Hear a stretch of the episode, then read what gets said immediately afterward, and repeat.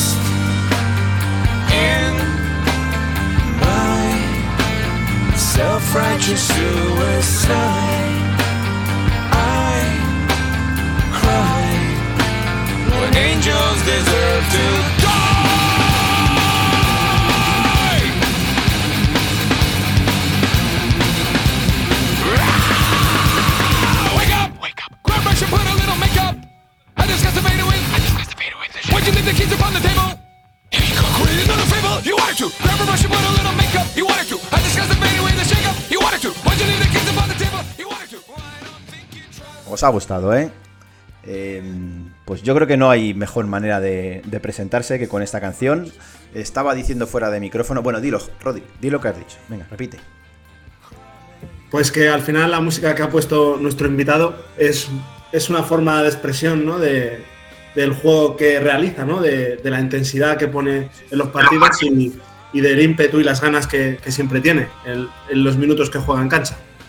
Y con esta maravillosa introducción eh, le damos la bienvenida al Blues de Fuenlabrada por primera vez a Jorge Alén Bilbao Torrontegui. Bienvenido, J, al Blues de Fuenlabrada. Hola chicos, ¿qué tal? ¿Cómo estamos? Pues muy bien, ¿qué tal estás tú? Muy bien, muy bien. Día largo, semana larga en general, pero muy bien. Con ganas, con muchas ganas de fin de la verdad. Eh, bueno, eh, a lo largo del día hemos hablado, eres un hombre súper ocupado. Hoy, joder, hoy ha sido un día ocupado, ocupado, la verdad. Hoy he empezado el día a las 7 de la mañana en Valladolid para venirme en tren desde ahí Estaba eso visitando a, a mi pareja y directo casi al entreno. Del entreno hemos salido, porque era entreno y luego gimnasio, salir a las tres y pico. Eh, y nada, y luego a la tarde teníamos pista disponible otra vez, así que me acerqué un rato al pabellón a, a hacer otra sesión extra. Luego he tenido que hacer otro par de recados y, y ya de vuelta por aquí. Y Pero- al, y al Blues de Fuenlabrada, casi nada. ¿Tu chica es de Valladolid? No, mi chica es de aquí de Madrid, pero ella es, es traumatóloga, residente de traumatología, lo cual me viene bastante bien, visto mi, visto mi, mi carrera y demás, y mis quehaceres. Eh, pero está trabajando en el hospital de Ávila. Lleva ahí Ah. tres años y ahora le toca rotación en el hospital de Valladolid un par de meses. Entonces, ahora, pues el último par de meses estamos un poco yendo y viniendo desde Valladolid. Está un poco más lejos de Ávila, pero bien. ¿Sabes qué? Tienes que hacer pis en el pisuerga, que es tradición nuestra. Pues todavía no lo he hecho. Mira que el río no es especialmente bonito. Mira que la ría de Bilbao he de decir que le gana, sobre todo los alrededores, pero, pero Ahora. no he cumplido su recién todavía. Ahora, no hace 30 años. La Ría de Bilbao. No, hace- no, Bilbao de hace 30 años y de ahora, hostia, Claro. yo, yo no la he visto, pero, pero bonita no era en fotos. Es que bueno, hay un Bilbao pre-Guggenheim, ¿no? Y un Bilbao post-Guggenheim. Sí, sí, ha cambiado, ha cambiado la película mucho por Bilbao, pero bueno, ahora, ahora la verdad que está quedando bastante apañada la ciudad. Mm. Oye, antes de que se me pase, eh, tu chica has dicho que es traumatóloga. Eh, ¿La conoces de antes de que lo fuera? ¿O ya la conocías siendo traumatóloga? justo antes. Ah, Yo vale. la conocí cuando ella estaba terminando su último año de carrera. Ella tiene un año menos que yo, estaba terminando su último año de carrera. La conocí pues justo antes del COVID y luego después de la cuarentena ella estaba con el MIR. El año, el año que estuvimos ahí como encerrados y tal y que fue un MIR de mierda porque no tenían fecha de examen, estuvieron un montón de meses, las clases online y tal, pues ella se comió todo eso. Y ya desde hace tres años, pues entró en traumatología en Ávila y ahí está. Vale, la pregunta iba por si, al conocerla antes de que ya fuera oficialmente traumatóloga, ahora no te da corte decirle, joder, me duele, tengo aquí un dolor, no sé, manda un golpe. ¿No? No te da corte, se lo dices. Ella, ella o sea, me tenía muy claro que quería eso y que iba a ser sí o sí, en plan, en la parte en la que le tocara en España, pero que ella quería traumatología sí o sí. Y dije, yo en esos momentos encima, estaba todavía en Cáceres, venía de estar dos años en blanco casi por una lesión de hombro y una lesión de espalda. Y dije, bueno, pues yo alguna que otra lesión tengo, así que igual no vendría, no sería mal negocio. Y bien, ¿no? Lo, Sí, ace- sí, lo ha aceptado, entra en el contrato, ¿no? Sí, sí, de- en todos los partidos dice alguna de alguna acción mía que me ve por el suelo o llevándome algún golpe o, o llevándome a alguien por delante y dice a ver que no se haya roto nada y por suerte no me suelo romper cosas. Me llevo cosas, me llevo muchos regalos y recados, pero romperme, romperme no tanto. Entonces ahí está tranquila. Mi madre, siempre antes de yo irme a jugar, eh, no me decía suerte con el partido ni a ver si gané, y me decía siempre, no pegues a nadie y no te hagas daño. Entonces, ¿tu novia también te dice eso? Ella ha parecido, el no pegues a nadie no me lo suele decir porque no sé si serviría para demasiado, pero, pero el no te rompas nada más una vez, o de algún día de, pues hoy en el entreno casi me parto la nariz, o hoy me he llevado de no sé qué, y dices, joder, no te rompas nada, por favor, eso suerte me desea, pero el no te rompas nada suele ir, acompaña muchas veces la coletilla. Oye, si te parece, antes de entrar en materia, eh, aquí haciendo, tirando de, de Wikipedia, sinceramente he estado mirando tu, tu trayectoria. Tienes una trayectoria muy, muy curiosa. Porque, bueno, em- empezaste en, en tu tierra, ¿no? En el Loriola Indauchu. Ujú. Eh, bueno, he visto aquí unas cifras. eh, en tu último año allí fuiste MVP del, del Campeonato del País Vasco con una media de 30 puntos por partido y casi 14 rebotes. Sí, sí, juvenil eran otros tiempos, la verdad. En- pero no en una liga de cuántos partidos, de muchos partidos. No, eso eran los, eso eran los promedios La de final la temporada. Era de la liga, de la liga regular, de la liga vasca de allí, que es una liga que está bastante bien a nivel autonómico, que está el Vasconia, bueno, el Juaristi, que ahora está en oro y plata, pues también tiene equipo por ahí, hay varios equipos, hay varios equipos, ahora ya, pues bueno, tienen al filial de Bilbao Basket. Ha sido una liga autonómica de, de buen nivel, que luego íbamos al Campeonato de España, algunos equipos de ahí, y bueno, algún papel bueno hemos tenido. Entonces, mi último año ya, pues, fue la cosa muy bien. Me comía los 40 minutos por partido, por eso también, pues, los números se inflaban un poco más, pero bueno, el último año ya fue el de explosión, digamos, de, vale, pues igual Jorge puede valer para algo. Ajá. Eh, ya que ha dicho esto, ¿había algún jugador que ha dicho que en alguna liga autonómica, algún jugador que se haya hecho profesional de, eh, de aquella época en la que tú estabas jugando? Muchos, mucho esa generación, la del 95, 96, esos años. Por ejemplo, el Vasconia era el Vasconia de Ilimané Diop, de bueno, Carlos Martínez, que ahora está de 3x3, Rinals Malmanis, que estaba en Murcia, eh, bueno, Xavi Oroz y Aitor Zubizarreta del Guipúzcoa Basket, he jugado contra ellos toda la vida. Eh, varios jugadores más del Guipúzcoa Basket también son de esas canteras. Ellos vienen de la- del Juaristi, pero mm, bueno, estaba Borja Mendía en mi equipo, que estuvo en Bilbao Basket y luego en, en oro unos años también y ahora está en plata. Hay, hay bastantes, hay bastantes. Fueron un par de buenas generaciones. Mi, mi equipo ese par de años coincidimos muy buena generación también, el 94, 95, 96 y llegamos a quedar novenos en el Campeonato de España contra que perdimos contra el Gran Canaria de Petit Nian, Moja Barro, algunos que están en ACB o que han estado. Era, eran buenas generaciones esos años por Euskadi. ¿Y decides marcharte? ¿O es una decisión familiar? ¿O a, Estados Unidos, a la universidad? A Texas Arlington, ¿no? Sí, sí, pues mira, esa decisión vino de que yo al terminar juvenil de primer año, estamos recién llegados del Campeonato de España, yo era juvenil de primer año y, jugué bien ese torneo.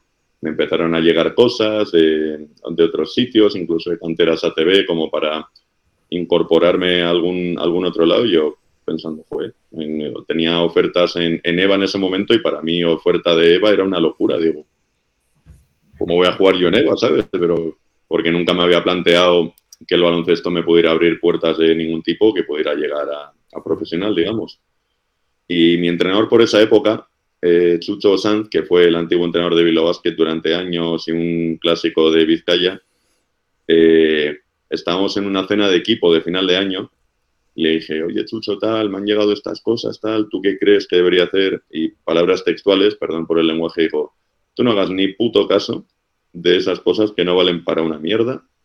Tú busca la manera de irte a Estados Unidos, que te paguen la universidad, vas allí, te sacas la carrera y juegas a baloncesto, lo que quieras, y luego ya cuando vuelvas, si quieres juegas a baloncesto y si no, no, pero tu carrera y tu idioma ya lo tienes. Y dije, vale, pues vamos a mirar esa, esa opción. ¿Cómo, cómo funciona el tema? Yo, yo a Estados Unidos lo odio, ¿vale? Pero, eh, pero deportivamente me mola un montón cómo trabajan el tema de las universidades e intentar fabricar jugadores que no van. Porque yo estoy un poco en contra de los jugadores que sean muy tempraneros, por ejemplo, en Liga CB, estoy 16 años, 17 años, y allí como que sí se va trabajando. ¿Cómo funciona aquello? El tema de cómo estudias, cómo entrenas, qué te ofrecen. Pues ahí lo tienen montado de tal manera que bueno, tú estás ahí representando a la universidad.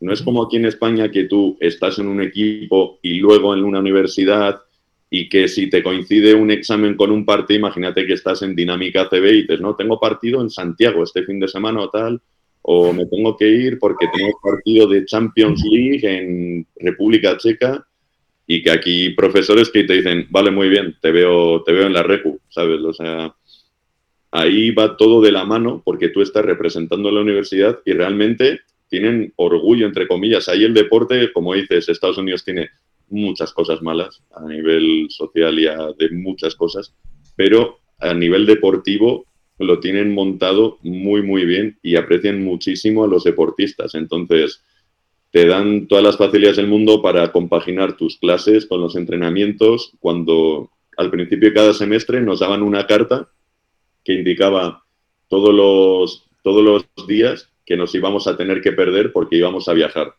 Y tú el primer día ibas a donde tu profesor, le dabas eso, decías, mira, oye, tal, aquí voy a tener que faltar porque tengo este, este y este partido. Y le decía, vale, sin problema, ya lo arreglaremos, si toca examen, si toca algún trabajo, lo que sea, lo haces antes o después, incluso durante. Yo llego a hacer exámenes en el hotel supervisado por algún entrenador y en el hotel de algún, de algún estado por ahí perdido, pero te dan todas las facilidades del mundo para poder compaginarlo.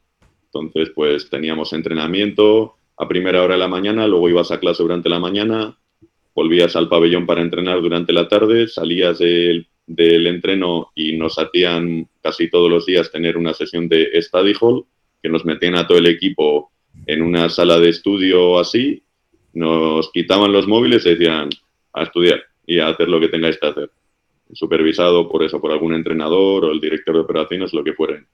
Y iba todo ahí de, si no apruebas, no juegas, o sea, no puedes jugar. Si tú no tienes cierta media, la NTA te quita la elegibilidad, entonces tú tienes que ir aprobando y realmente tienes que ir sacándote cosas.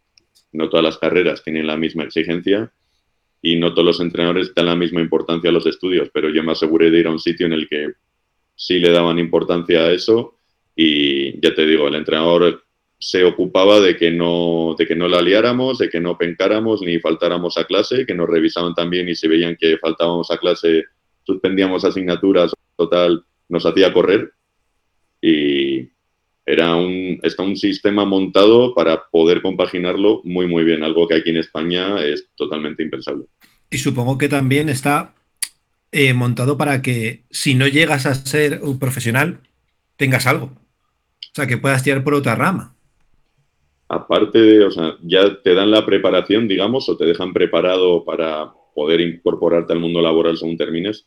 Gracias a ser student athlete, que es lo de ahí, eh, creas un montón de conexiones y tienes, si quieres, puedes aprovechar para ir a un, montón de, a un montón de eventos y conocer a un montón de gente que te puede facilitar luego tu introducción al mundo laboral y, y que realmente puedes crear ahí unas relaciones muy útiles porque ya te digo, tiene muy valorado al, al deportista y muy valorado el que el deportista tenga una mentalidad competitiva, que sepa trabajar en equipo, que sepa enfrentarse a adversidades, todo eso en América lo tienen muy, muy en mente y muy en, entre ceja y ceja. Entonces, si quieres, nada más terminar, puedes encontrar un buen trabajo ahí o yo lo que hice en, ese, en mi caso fue sacar la mejor formación posible de allí y volverme a Europa para probar suerte y si no, podría haber entrado en el mercado laboral nada más terminar también.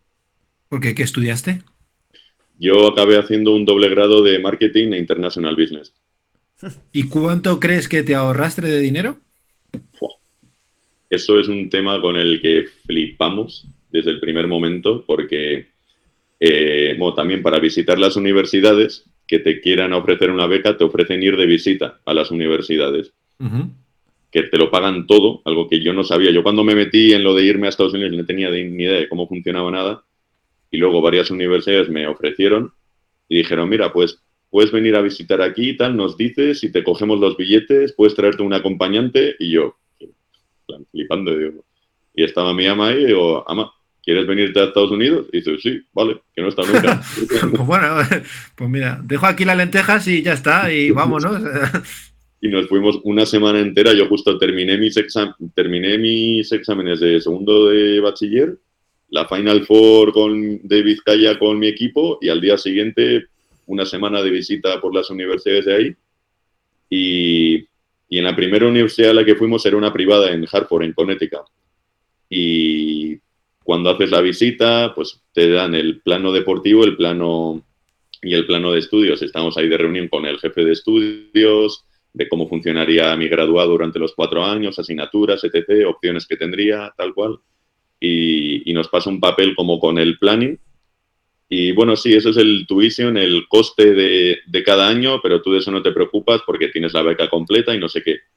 Cojo el papel así, lo miro, veo que pone 55 mil dólares el año. Hago, plan así. Sigo escuchando como, sigo escuchando al señor, no tengo ni idea de lo que estaba diciendo, le paso el papel así a la mesa, me llama, le señalo el, le señalo el papel como la cifra, se le ponen los ojos enormes, dice, pero salimos del despacho y dice, pero ¿cuánto dinero va a pagar esta gente por una beca? Y digo, eso era solo 55.000, solo los estudios, sin contar manutención, apartamento, todo lo demás. Mi beca era en una universidad pública, entre comillas, barata. Los cuatro años, el coste estimado eran unos 250.000 dólares. Madre mía. Luego hablamos, ¿ves, Rodri? Como al final la educación pública mola, ¿no? O sea, Sí, sí, sí. España, ¿sabes? Rojos. Mola, mola Mola, mucho comparado con, comparado con allí, porque te metes en una hipoteca ya solo para, para estudiar. Y aparte que solamente te pueden contentar con que te muere la universidad, fíjate qué programas más buenos tenemos, porque a ti no te pueden pagar, porque eso es una cosa que pasó con LeBron James en su tiempo, que le querían meter en una universidad y como que a su madre le regalaron un coche, no sé qué, no sé cuánto, y hubo mucho lío, que en realidad ti es como, nosotros te ofrecemos esto y ya está, y luego tú ya vas a decidir. Está súper bien, o sea, es, es alucinante, vamos, es una aventura increíble. Sí. Ahora ya se ha abierto un poco más porque ahora los jugadores sí que pueden sacar como contratos publicitarios, que ha empezado hace un año o dos, eso. Y ahora sí pueden sacar contratos, pero no de la universidad directamente, sino de empresas relacionadas con la universidad o de, o de gente relacionada con la universidad o con el Estado que pueden sacar dinero de eso, pero la universidad no puede ir y decirle, no, mira, toma, te pagamos esto, pum, porque eso está, eso está prohibido. Sí, se supone que está hablando J, pero no se le está escuchando. Tiene que tocar Perdón, que tenía el micro apagado. Ya. Que mm, a mí hay una cosa que me llama la atención. Por ejemplo, eh, el caso más reciente que tenemos en España, a Daimara le llaman la universidad y le hacen ofertas. Pero claro, eh, a ti como que vas medio sondeando, ¿eso qué hace? ¿Escribes tú un correo de, oye, me gustaría eh, estudiar en su universidad y además soy jugador de baloncesto? O, te llaman o a través de alguna gente, imagino que siendo juvenil en España no tendrías a gente ni nada. Entonces, no sé, ¿eso cómo funcionaría? Eh, yo no, como os he dicho, no tenía ni idea de cómo funcionaba nada de eso y tampoco tenía agente ni nada porque estaba literalmente en el equipo de mi colegio, el Loyola Indaucho, o sea que agentes y estas cosas ahí no se llevan. Entonces, eh, yo me metí con una agencia que lo que hace es llevar a deportistas a Estados Unidos a conseguir una beca. No es una agencia de representación, es una agencia dedicada a eso, a conseguir becas en Estados Unidos me puse en contacto con ellos y ellos me ayudaron con todo el papeleo, con todo el, mira, pues tienes que tener un vídeo de highlights, tienes que tener partidos completos en YouTube para que te puedan ver y tal y cual. Y ellos cogen todo tu perfil académico deportivo y lo mandan por todo Estados Unidos y lo mandan a todas las universidades con las que tienen contacto y demás. Y ya de ahí hablan de vuelta los que estén interesados o los que no. Oye, siendo vasco, no hemos hablado todavía de este tema, imagino que gastronómicamente tú tendrás un cierto nivel, ¿no? Sí, sí, nos gusta comer en Euskadi, sí. Y bueno, en su momento eh, vi un, creo que fue un reportaje sobre Margasol, eh, que en su etapa universitaria dijo que le costó muchísimo eh, no caer en tentaciones, ¿no? La comida que les facilitaban, que tenían pues en la universidad, bueno, el primero fue al instituto, creo recordar, pues mucha, mucha comida basura, ¿no? Eh, ¿A ti, cuando tú llegaste allí, la comida de la universidad era buena o había mucho este rollo y te costó adaptarte? A ver, la comida en general en Estados Unidos es bastante, bastante, vamos, que puedes pillar peso en un momento, porque está todo lleno de aditivos, todo lleno de grasas, de mantequillas, de mil salsas, de mil cosas que lo ponen difícil para no ganar peso muy rápido. A mí me venía bien, porque yo cuando llegué estaba en 90 kilos y yo físicamente estaba bien en ese momento en juvenil, pero llegué allí, no podía ni pisar la jodida zona y dije, vale, tengo que, tengo que ganar, ¿sabes? Tengo Te que sacaban ganar. rápido de ella, ¿no? Uy, vaya animales, físicamente nunca, nunca podremos competir en ese apartado. Sí. Y, y claro, dije, vale, pues tengo que ganar peso. Y fui ganando peso bien y paulatinamente, pero es nada, a la vuelta de la esquina tienes uno de hamburguesas, luego otro de bocatas, luego otro de esto, del otro, de batidos. Eh, ahí no hay restaurantes como tal, hay muy pocos restaurantes, hay cadenas y cadenas de comida basura y sitios que son comida es una mierda para el cuerpo. Entonces ahí hay que tener cuidado porque es muy fácil ponerte ahí a ir a lo fácil en la universidad o a lo de la universidad, lo que sea, y te pones como una bola en un momento y dices, sí, estoy ganando peso, pero hay peso bueno y peso no tan bueno. Entonces Sí, ahí hay que, saludable. hay que controlarlo. Ma- también. Margasol, cuando visitaba a su hermano Pau, Estaba- cogió muchísimo peso y Estaba- se estaba decía que era de, de LS. que estaba, estaba grande y lo que pasa mucho de gente que va ahí, que delgadito, se pone grande rápido, por lo que te digo, porque ahí las comidas están todas llenas de, están todas llenas de, de mil mierdas, que luego, o sea, tú lo ves como, como población. Aquí, aquí podemos tener a gente gorda, gente tal, pero es que ahí la gente tiene obesidad mórbida, de que tienen que ir en carrito en el supermercado. Yo nunca olvidaré, primera vez que voy al mítico Walmart ahí, que es como el supermercado por excelencia de Estados Unidos, y el primer día que estoy ahí, estoy entre pasillos y de repente oigo un pitido por ahí como de un camión de la basura, da, ahí pi, pi, y digo, ¿qué hay aquí? Y miro en un pasillo y veo a una señora en un carrito eh, yendo de atrás para adelante, que se había atascado intentando dar la vuelta en el pasillo, y la señora que estaba en el patinete este montado, pero se caía por los lados, la pobre, y que iba de atrás para adelante tirando todo lo que había en las estanterías, y como ella, había otros 10 en el supermercado, y digo, madre mía, qué país, qué problema tienen, porque ahí Y, no y tú posteando de- ahí, tú posteando diciendo, no pasa ni Dios. Joder, ¿cómo postear? Si me, me soplan y me mueven ahí, el, el peso ahí de 200 kilos de la gente, una obesidad mórbida que dices, que es que no se pueden ni mover, como para moverles yo. Yo tengo un amigo, muy buen amigo que está allá en Estados Unidos y nos envía muchas veces cosas de- del tema de la comida de, que es tremendo. Sí. O sea, aquí para comer sano es imposible, pero imposible. Yo mira que he estado en sitios y tal, y todavía como aquí en España no he comido en ningún lado. Ni creo que, ni creo que lo vea, la verdad. Bueno, eh, por decírselo a Rodri también, pues es que mm, todo esto viene porque hemos estado hablando antes de educación y demás.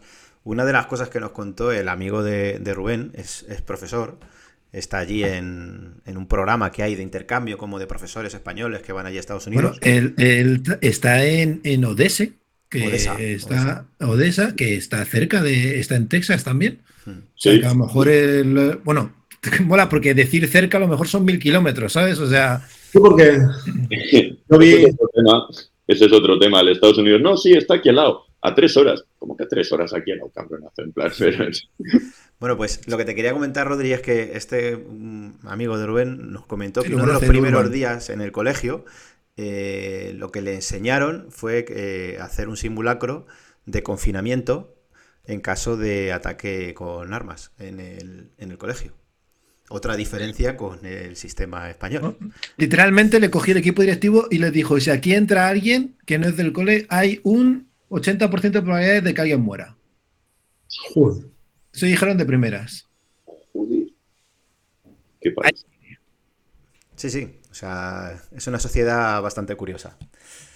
Eh, Jorge, de- ¿acabaste la carrera?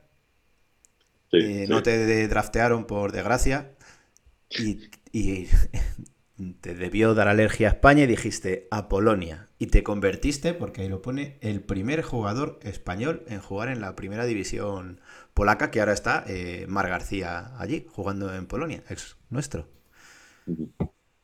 La experiencia polaca no fue muy allá, ¿no? Porque he leído que tuviste un par de, de lesiones, ¿no? En las dos temporadas, como que no, no- no hubo mucha continuidad.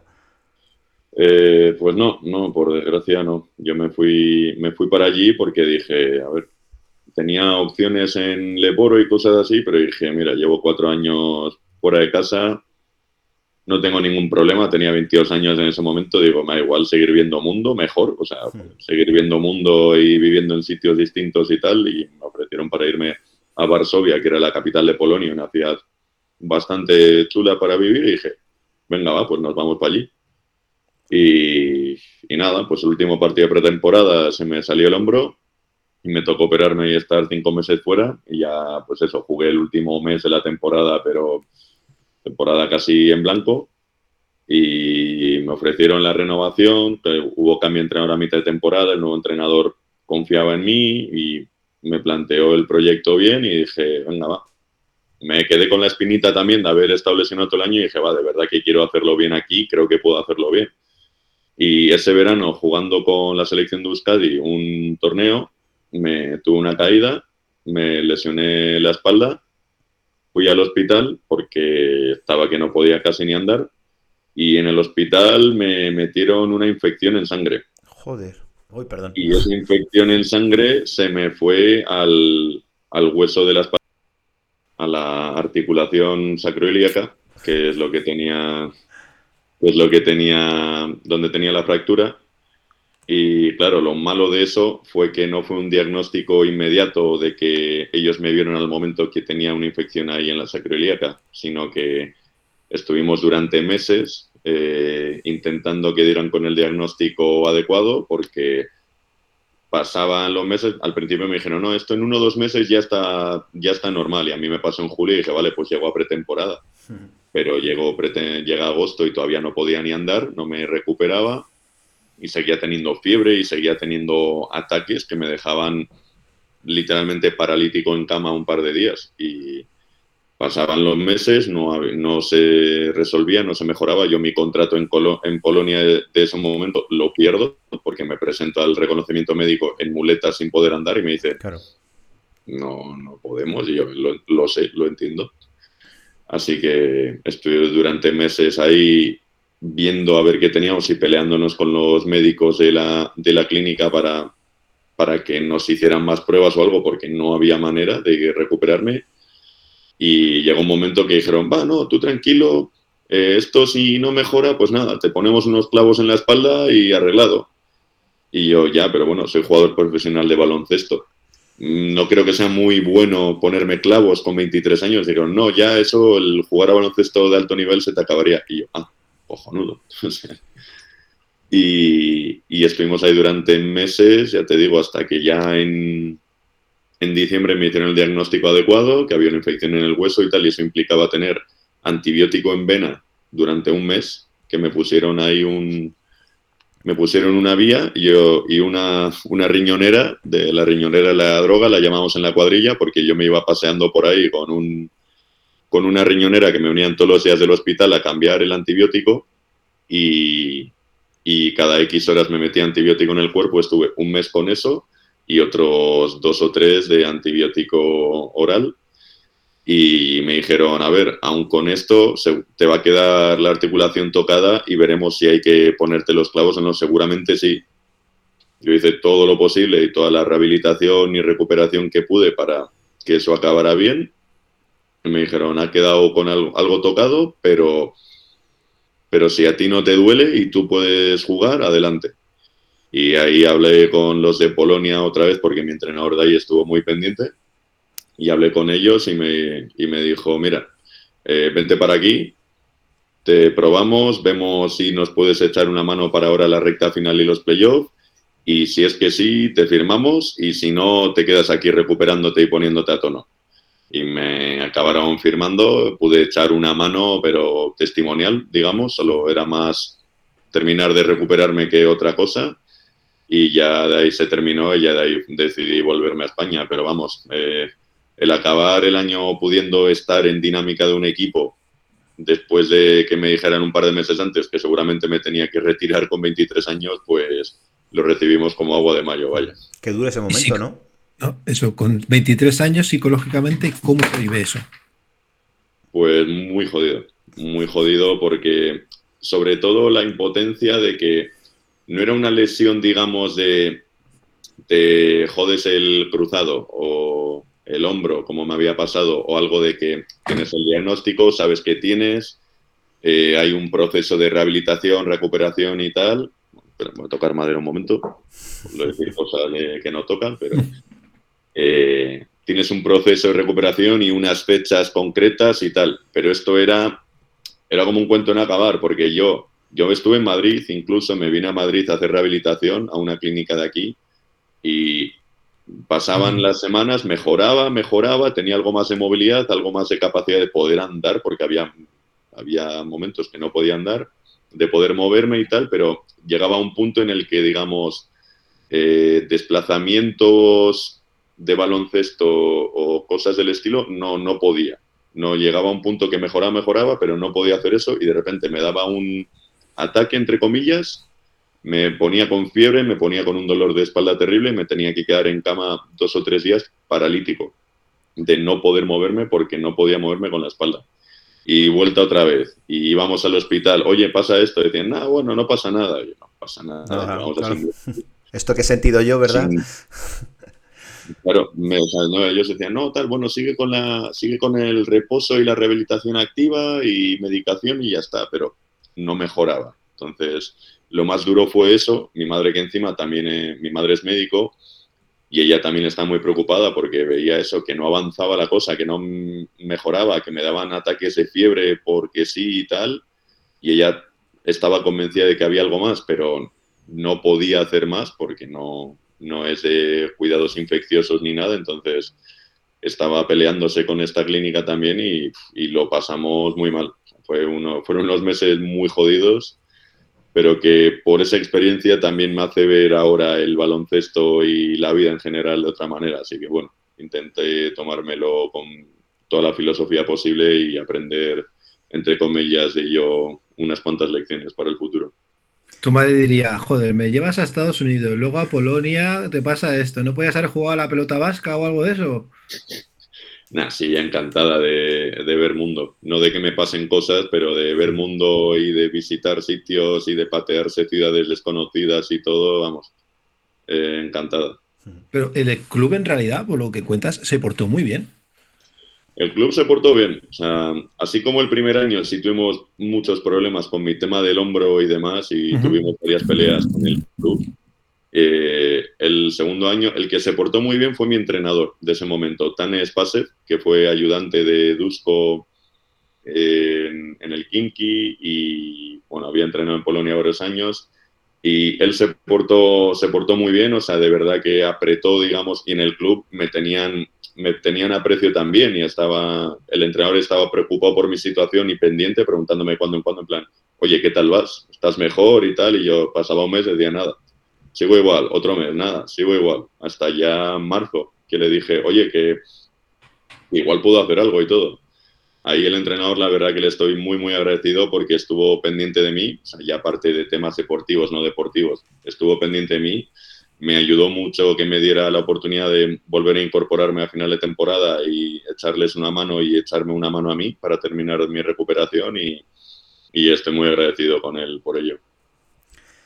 Y ya llega el momento que decides irte a la mejor liga del mundo. La Liga LEP Oro.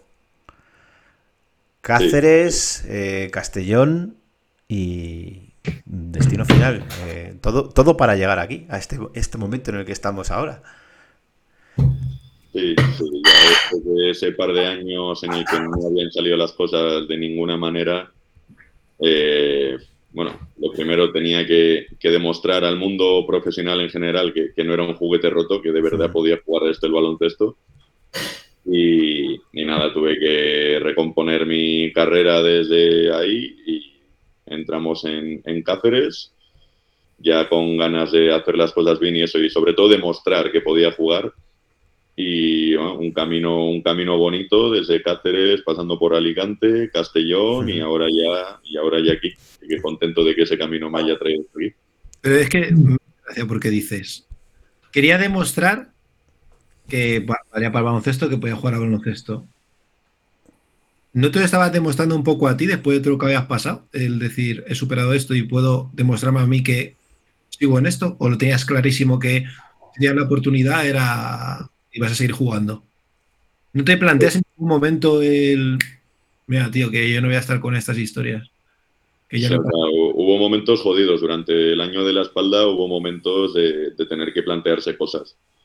Pero dije mira yo voy a hacer todo lo que esté en mi mano es una filosofía que me he tomado siempre pues igual que cuando entré en la universidad yo no tenía mentalidad de va voy a terminar aquí voy a ser profesional yo dije bueno, yo voy a exprimirme al máximo estos cuatro años, voy a hacer todo lo que tenga, dejarme, dejarme todo lo que tenga todos los días, y ya si al final de los cuatro años puedo dedicarme a esto, pues será, vamos, será la rehostia, pero no tenía ahí yo de, va, si voy a terminar y voy a hacer esto y lo otro, entonces con el tema de la lesión fue, mira, voy a hacer todo lo que esté en mi mano para poder dedicarme a esto porque creo que puedo hacerlo, porque he visto que tengo oportunidad de hacerlo y, y creo que valgo para ello y es el, es el mejor trabajo del mundo para mí. Entonces dije, voy a hacer todo lo que esté en mi mano en la recuperación, en rehabilitación, en los cuidados, en el...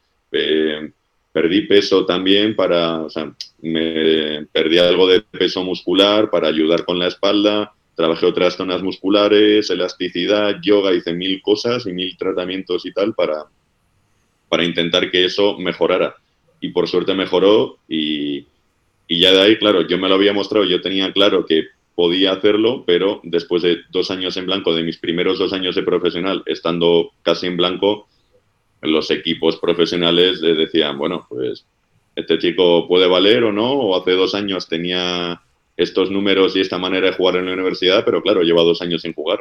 Y en este negocio, cuando pasas tanto tiempo lesionado, pues te ven como un juguete roto. Y yo, yo sabía que valía para ello y necesitaba la oportunidad de mostrar que realmente sí, que podía jugar a esto a buen nivel. Pero la filosofía tuya es muy buena porque al final es como tú conoces tus propios límites, diciendo, mira, yo doy todo hasta aquí y si no llego aquí, mira, no llego, o sea, no puedo hacer más, no pasa nada y a otra cosa. Que mm, es como que vivimos un poco en una cultura en el que, eh, mira, si no llegas a esto, o sea, tú tienes un límite, tu límite es 10 y no llegas a 12, pues porque no te das cuenta de lo que está fallando, porque es que tú puedes conseguir todo lo que te propongas, porque es que, vamos, cualquier persona lo puede hacer, ¿no? Que mucho se lleva ahora, ¿no? De lo típico de si no eres rico es porque eres gilipollas, ¿sabes? Porque es que es así, porque todo el mundo puede ser rico, ¿sabes? O sea, es una filosofía cojonuda, tío, porque de, de, de, lo que vimos ahora, yo no me imaginaba que fueras así, ¿eh? Yo pensaba que ibas a decir, yo la vida la cojo, la reviento, la parto, la bloqueo.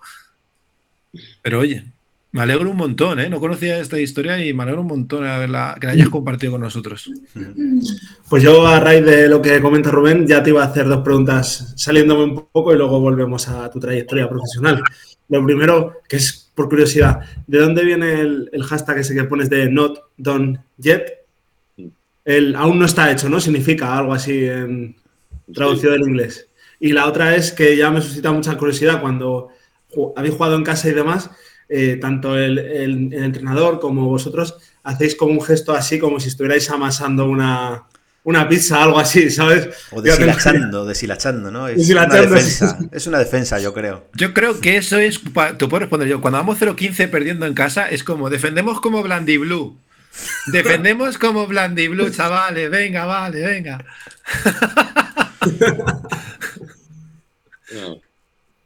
Pues empiezo por la de. Empiezo por el Blandy Blue y, y, sí, es una defensa nuestra que tenemos. Tenemos, tenemos varias defensas y es una de ellas, de una de las variantes que tenemos de All Blacks y es el gesto que, que tenemos para marcarla, porque en medio del pabellón y demás, a veces es complicado escuchar en qué estamos y es más fácil hacer esto 50 veces para que se entere todo el quinteto de que estamos en eso y, y, y, y es, con suerte hacerlo.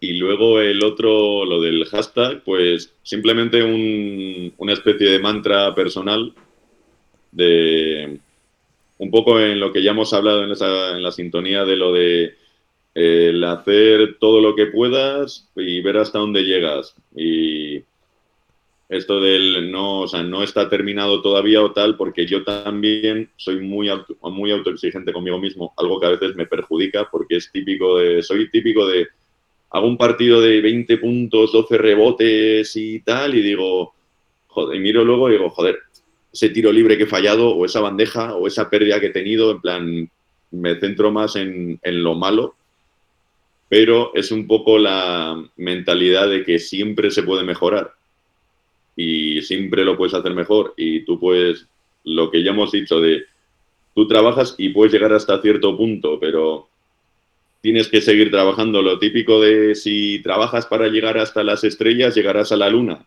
Está puesto muy Mr. Wonderful eso, pero la mentalidad de, joder, pues si trabajo... Muy poco vasco te ha quedado, ¿eh? Te ha quedado más polaco que vasco eso, ¿eh?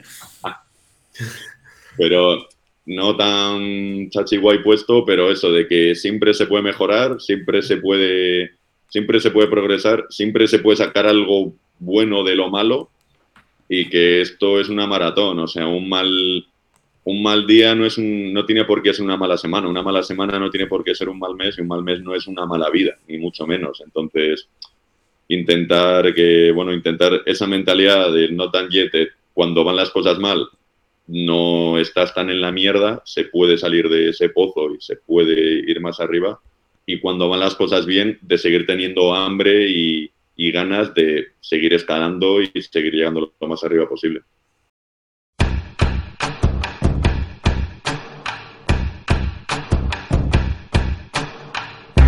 Amazing, I'm the reason everybody fired up this evening.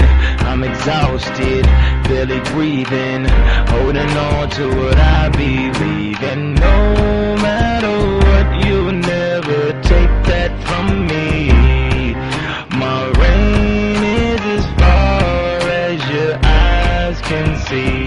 It's amazing, so amazing, so amazing. It's amazing, so amazing, so amazing, so amazing. It's amazing.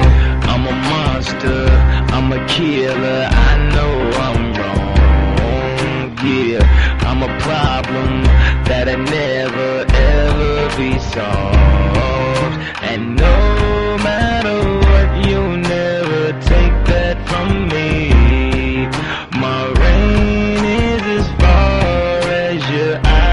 Can see.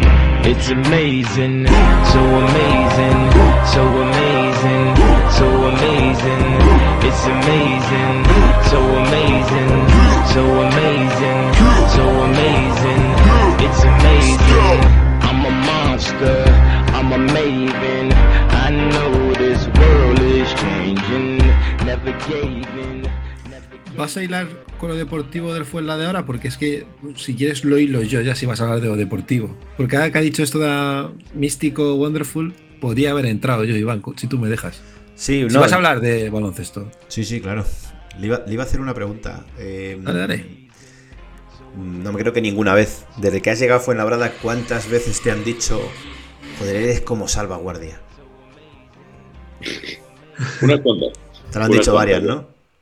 Sí, sí, ya lo, alguno me lo dijo desde, o sea, desde antes siquiera de haber jugado un partido, ya de haber visto un par de, de vídeos o lo que sea, decir, jo, pues que me recuerdas a Salvaguardia o tal. Y a Salvaguardia lo estuve en Bilbao varios años y yo Ajá. iba a la casilla a ver partidos y tal, entonces le, le tengo, le tengo muy presente.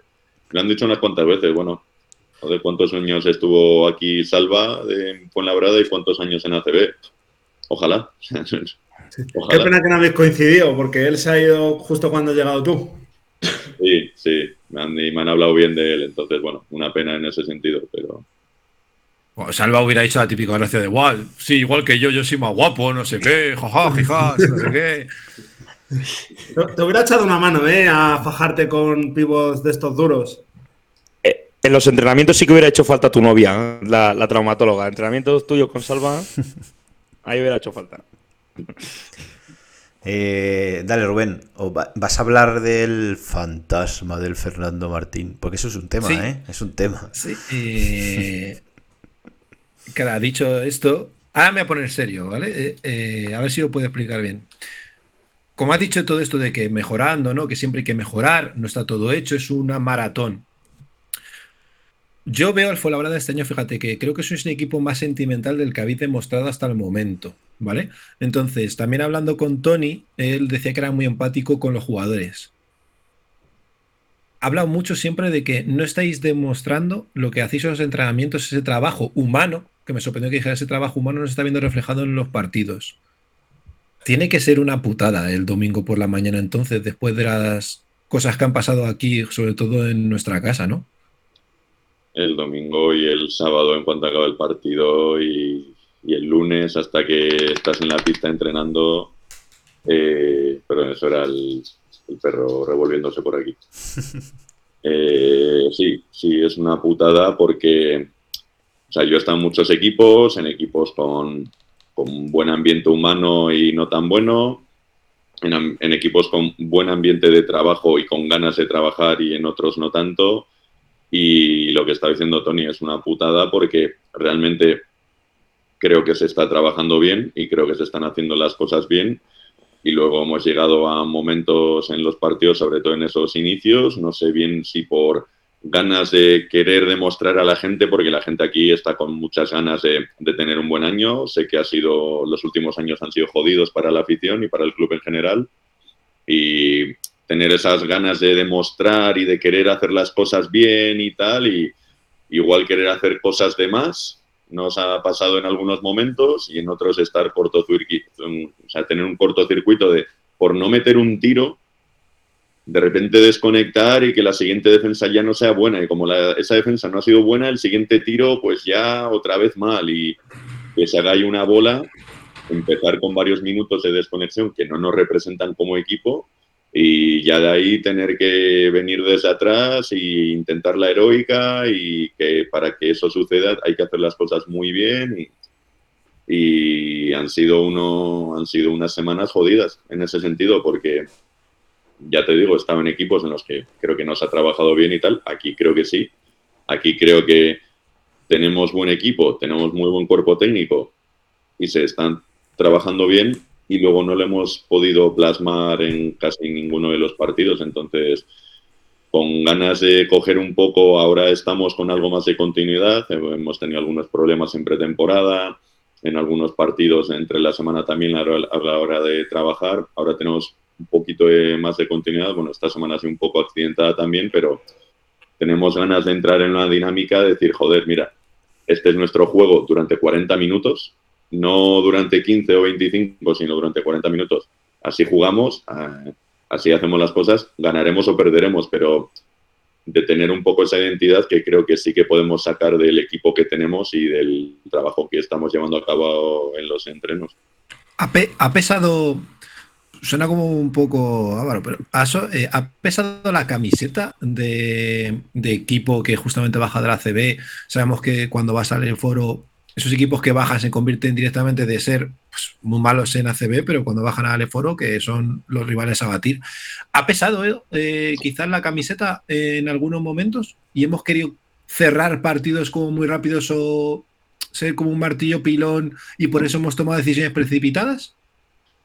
Pues puede ser, puede ser que quizás algunos jugadores han puesto demasiada presión en- a las espaldas y de sí, porque venimos a CB y tal, pero, pero venimos, o sea, hemos venido a Leporo y no hemos venido como vino Andorra en su momento, ¿sabes lo que te quiero decir? O, o como, ha pod- o como pudo bajar Burgos y tal, con una presión eh, excesiva, digamos, de hay que subir sí o sí, o fracaso total. Eh, hemos, hemos venido en unas condiciones concretas y creo que pues quizás eh, hemos tenido muchas ganas de querer hacer las cosas bien y no solo, o sea, no solo de querer ganar, sino encima ganar, pues eso, jugando bonito, queriendo hacer esto y lo otro. Y esta es una liga en la que es jodido competir y que ha subido el nivel, yo que llevo ya varios años en ella, ha subido mucho el nivel medio. Y, y entonces, claro, si encadenas varios minutos en los que estás desconectado, aquí puede coger cualquier jodido equipo de la liga y matarte. Y ya te digo, puede ser que nos haya pesado el querer hacer las cosas bien, el querer, el querer ganar y encima jugando bien y demostrando eso, que somos el Fuenlabrada y tal, y con la afición que tenemos, que es un gustazo tener a tanta gente en las gradas y animando, de quererles demostrar que se lo van a pasar de lujo todos los días y tal. No lo sé, no lo sé. Eh, también es verdad que es un equipo totalmente nuevo y eso se nota, sobre todo al principio y todavía nos faltaban varios mecanismos y tal. Y cuando no se dan las cosas bien, el poder reaccionar más rápido o poder encadenar, poder agarrarte algo que ya tengas de serie, al principio no lo teníamos. Porque, por lo que os digo, 10 jugadores nuevos, un entrenador nuevo, eso se coge con el tiempo y creo que somos un equipo que tiene mucho recorrido y que a medida que pasen las semanas ese trabajo se irá trasladando cada vez más al- a los partidos.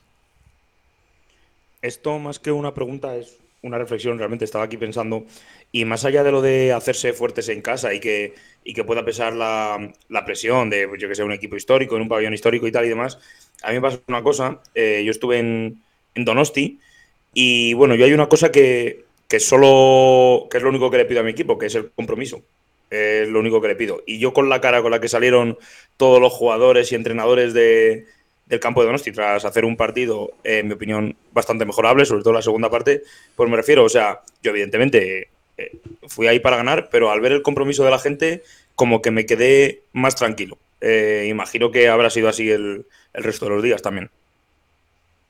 Sí, sí, o sea, yo creo que realmente ah, nos importa lo que estamos haciendo aquí, lo que queremos representar aquí, y que luego lo piensas y dices, también, joder, vas a San Sebastián, a, bueno, a Guipúzcoa, y juegas contra un equipo de que fue Final Four el año pasado, y que si no llega a perder a su máximo anotador, igual, igual no estaban en el Leboro, ¿sabes? Un equipo muy sólido de la liga, un equipo muy bueno de la liga. Y vas a San, Se- San Sebastián, haces un partido mejorable lo que dices y pierdes. Y, y también parecía un poco el fin del mundo en ese sentido, pero porque realmente nos importa lo que estamos haciendo y nos da rabia no haber podido demostrar todo lo que creemos que podemos demostrar. Entonces, jodidos, claro, eso, jodidos. A mí me jode mucho y me jode los fines cuando pierdo y me jode las semanas, pero, pero cuando van mal dadas, la- el único método para resolver lo que conozco es el trabajar y trabajar más. O sea que- Hay un papel que creo que tenemos el resto de aficionados que no somos de, del Guipuzco Basket, que es encontrarle una fecha de boda a, a Barcelo y a Urrecochea.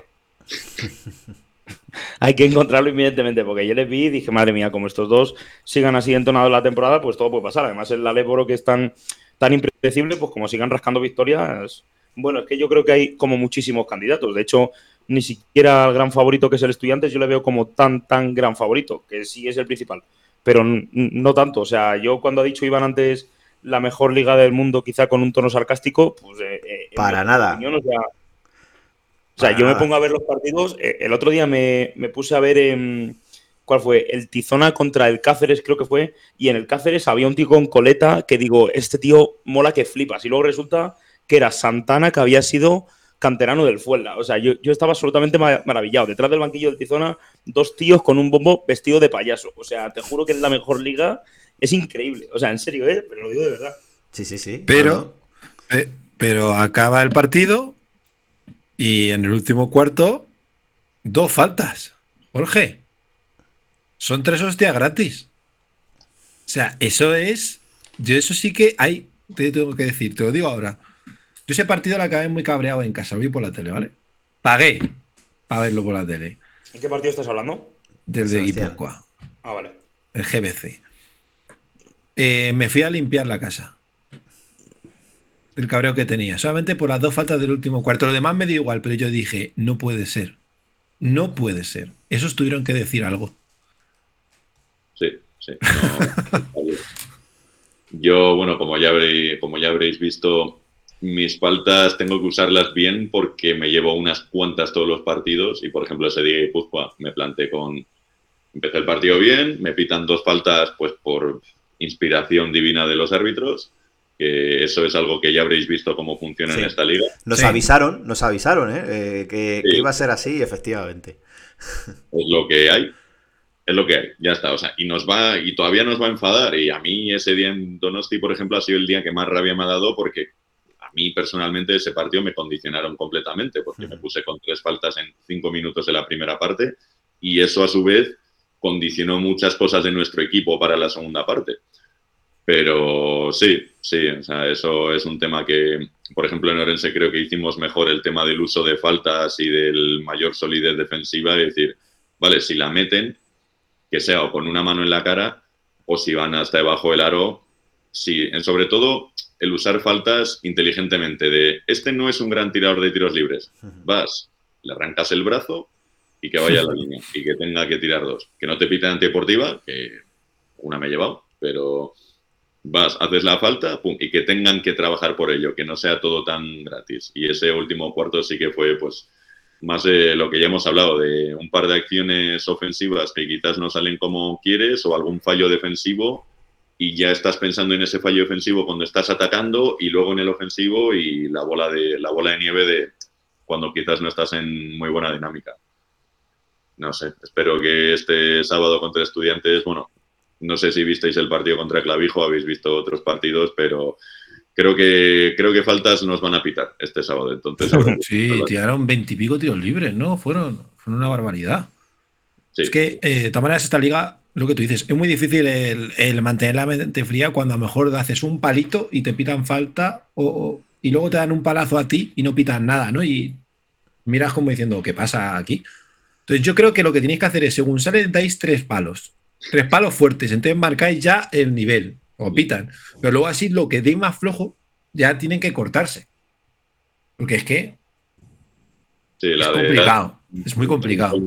Si te pitan cuatro, pues, porque si das 10, te pitan tres, o sea, hay que... el que eh, se os nota mucho en el partido de Orense que cuando ya si funciona estabais como más tranquilos, como tú dices, la bola de nieve era positiva y se veía que estabais muy confiados.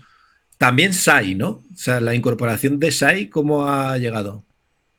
Nos ha ayudado mucho porque por su falta teníamos ahí en la manera que teníamos en los planteamientos de juego, los sistemas y las rotaciones, la falta de Kadim y lo que nos puede dar Kadim eh, nos, des- descuadra un poco varias cosas y ha habido que hacer un poco malabares en algunos entrenamientos, en algunos partidos incluso de eh, rotaciones y tal. Entonces el tener a Kadim ahí nos da otras opciones. A mí personalmente me ayuda mucho porque su juego y el mío nos podemos complementar muy bien como pareja interior. Entonces, ya el tenerle trabajando durante la semana y el tenerle en el partido nos ayuda también. O sea, eso es algo de. Hemos estado con la plantilla muy corta. Es una plantilla corta y si no estamos, claro, si hay dos jugadores que no tienen un buen día, no es como estudiantes que tienen 12 jugadores y si dos no tienen un buen día, pues bueno, hay otros 10. Este No, año como, el Burgos, que se vio aquí que decir, hostia, ¿qué plantilla tienes? ¿Sabes? Exacto, o sea, nosotros pues no tenemos ese potencial económico, se ha hecho la plantilla de esta manera y porque también pueden surgir imprevistos como ha sido lo de Kadim, que hemos pasado de tenerle dos meses fuera, entonces eh, eso también nos ha influido y con la vuelta de Kadim creo que podemos recuperar más o tener más esa dinámica de encajar las piezas donde inicialmente queríamos tenerlas encajadas en tanto el cuerpo técnico en pretemporada como la idea de- del equipo. Eh, ¿Lees Twitter? Sí, sí, leo Twitter. ¿Qué pasó, eh, Norense? Hay muchas Pues- quejas sobre ti, de los aficionados de allí. Pues, pues, De ti, de Tanner, de, de- de todo el que Ta- pasa Tan- por allí. Tanner sí que también le gusta el Twitter, pero encima le gusta contestar. Sí, yo es algo de lo que no soy fan, por ejemplo. O sea, yo el Twitter lo tengo y lo uso muy puntualmente. Yo leo mucho en Twitter, es mi periódico diario y es la red que más me entretiene. Pero, ¿qué pasa en Orense? Pues que o sea, la tomaron con nosotros como podrían haberla tomado con otros tres del equipo, como podrían haberla tomado con Mota, como... eh, ¿Sabes que calentaron ese partido, no? Sí, sí, esto De, ya de la, que- de- de la nada, bueno, ellos tenían, yo cuando empecé a ver las cosas en Twitter que ponían ciertos aficionados, yo decía, pues me da tan igual, ¿sabes? O sea, no lo veo como un... O sea, yo estaba flipando, digo, joder, que nos tienen inquina. Luego vi incluso la pancarta esa de Fuenle, Fuenlabrada, que, Fuenlabrada. que no sé ni- Y yo decía, joder. pues imagínate nosotros, desde el calentamiento ya, había gente en la grada increpándonos, insultándonos y tal, desde el calentamiento. Imagínate nosotros, que no tenemos ninguno de los jugadores que estamos, casi, bueno, ninguno de los jugadores que estamos en plantilla tiene nada que ver con lo que pasó ahí hace... No, No, Puede- es que eh, Puedes estar en Belgrado que te vitore, vamos, toda la afición de Belgrado allí de la hostia con fuegos artificiales, a que vayas a Ourense y te estén insultando. O sea, es increíble estar en Fuenlabrada, ¿eh? La pasa de todo. Yo el otro día lo pensaba porque yo decía, vamos a ver, eh, es una historia que ha pasado hace pues casi una década, ¿no? Y que es un tema de despachos y que bueno, ellos tienen su versión, eh, Fuenlabrada tiene la suya, pero a lo que voy, vosotros, el año pasado, tú jugaste en Orense, eh, Tanner Magrio jugó eh, contra Orense, Mateo también jugó contra Orense, y de golpe tú vas allí con otra camiseta y, y ves a la gente sobreexcitada, ¿no? Diciendo, pero ¿qué pasa aquí? Eso fue un, fue un cúmulo de cosas, no fue que... Pues mira, por ejemplo, Mateo. Mateo no hizo nada. Pero es que Mateo no hizo nada.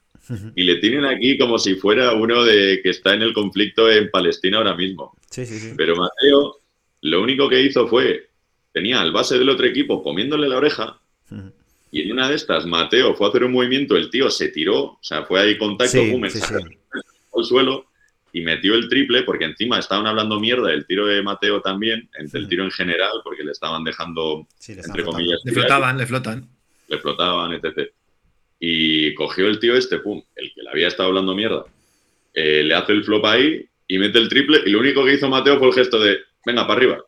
Y ya la grada, ve, ve, hijo de puta, ah, no sé qué, esto, lo otro, y ya le tienen cruzadísimo, y no hizo nada. Mateo, ahí donde le veis, es el tío más tranquilo y más para dentro de todo el vestuario, que es un sol de chaval, que yo no le le conocemos, le conocemos, le hemos entrevistado en este podcast. pues es un sol de chaval y ya le tenían cruzado, o sea, y a mí, pues, por cómo juego, en muchos sitios, a los aficionados, normalmente a mis aficionados, les gusta y a los aficionados rivales, no.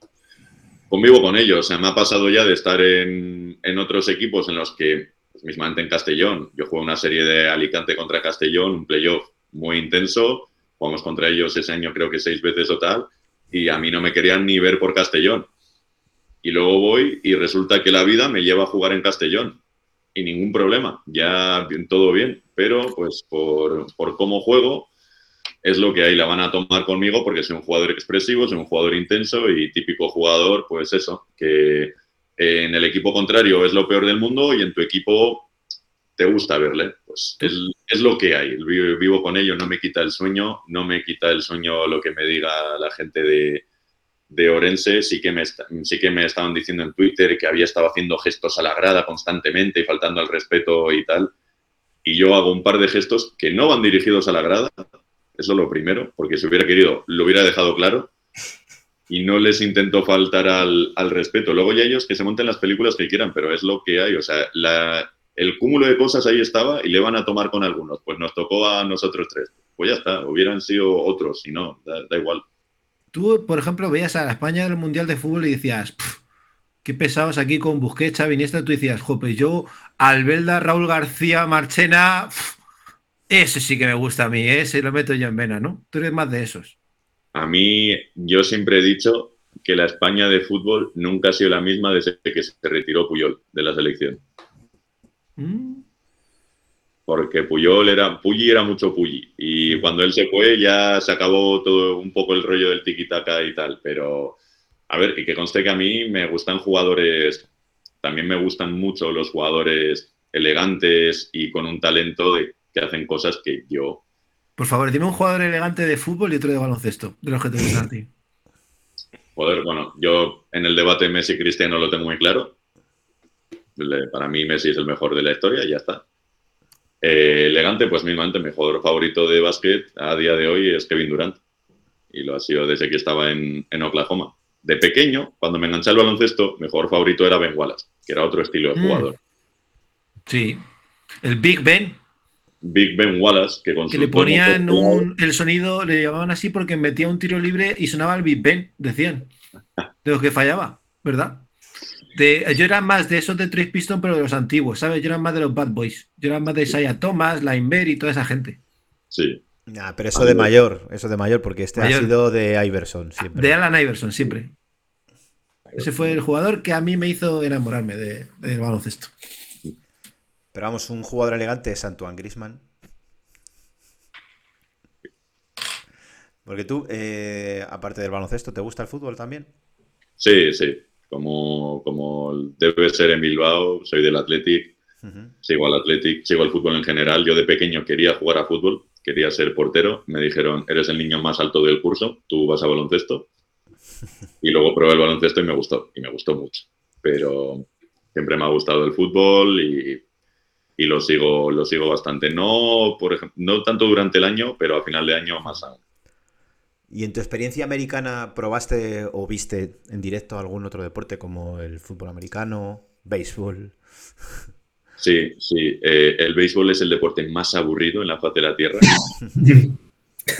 Sí, pero todo el mundo dice que cuando lo ves en directo que es la hostia. O sea, Es la hostia de aburrido. Dice, no, guau, es la hostia. En directo es que, guau, es que ahí lo flipas. A ver, ¿sabéis por qué es el deporte americano? Porque el béisbol es una excusa perfecta que tienen los americanos para estar ahí sentados durante horas comiendo y bebiendo. Y ya está, el plan del día hecho. Y que puede salir un gordo y dar con el bate y mandarla lejos y puede ir andando haciendo carreras. Exacto. Entonces, por eso les gusta tanto. O sea, el fútbol americano es un poco así también, en el sentido de que son muchas horas. El fútbol americano, jo, cuesta Fíjate, me, me levanto, ¿eh? Que aquí hay. Yo soy fan del fútbol americano, ¿eh? No, no, a mí, y a mí me gusta y yo seguía bastante a los Cowboys y fui a verles un, un par de partidos. Porque yo vivía, yo desde, desde el- mi habitación en la universidad veía el estadio de los Cowboys, lo tenía al lado, literalmente. Que está cerrado. Que Sí, sí. Está, está cerrado, que es, es espectacular ese estadio porque no está abierto, sino que lo tienen directamente cerrado, mola un montón. Sí, sí.